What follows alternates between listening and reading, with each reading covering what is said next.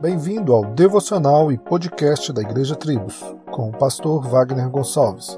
Visite o nosso site www.igrejatribos.com.br.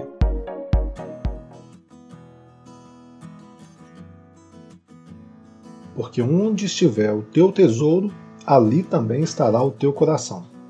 O que será que Jesus quis ensinar àquela multidão? Afinal, ele disse: Mas ajuntai para vós tesouros no céu, onde traça nem ferrugem corrói, e onde os ladrões não escavam nem roubam. Lá em Mateus 6,20.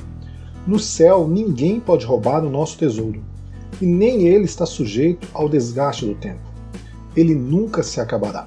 Mas que tesouro é esse que Jesus manda juntar nos céus? Claro, são as bênçãos espirituais de Deus nas nossas vidas. Ele nos redimiu em Cristo, nos deu sua graça, nos concede o perdão e muito mais. Isso nos faz lembrar de algo como Moisés.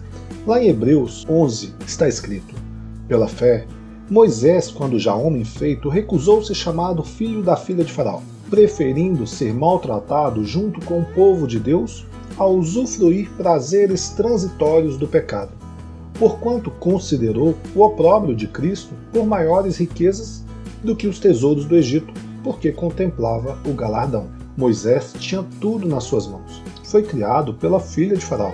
Então era um príncipe do grande Egito, com muitas riquezas, podia fazer o que quiser.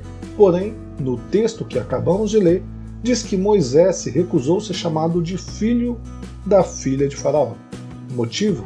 O texto dá é que ele não quis usufruir prazeres transitórios do pecado. Ele não quis colocar o seu coração em algo que só pode trazer conforto por algum instante. Prazeres que são passageiros e que não agradam a Deus, pois são prazeres do pecado, prazeres em que exclui Deus da sua vida. Ele queria colocar sua vida em algo que duraria para sempre.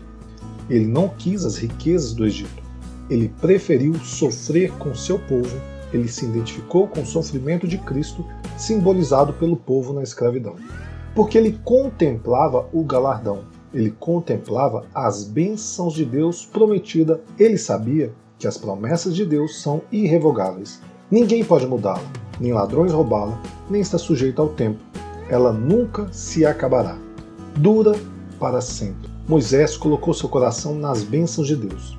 Ele sabia que em Deus poderia colocar o seu coração.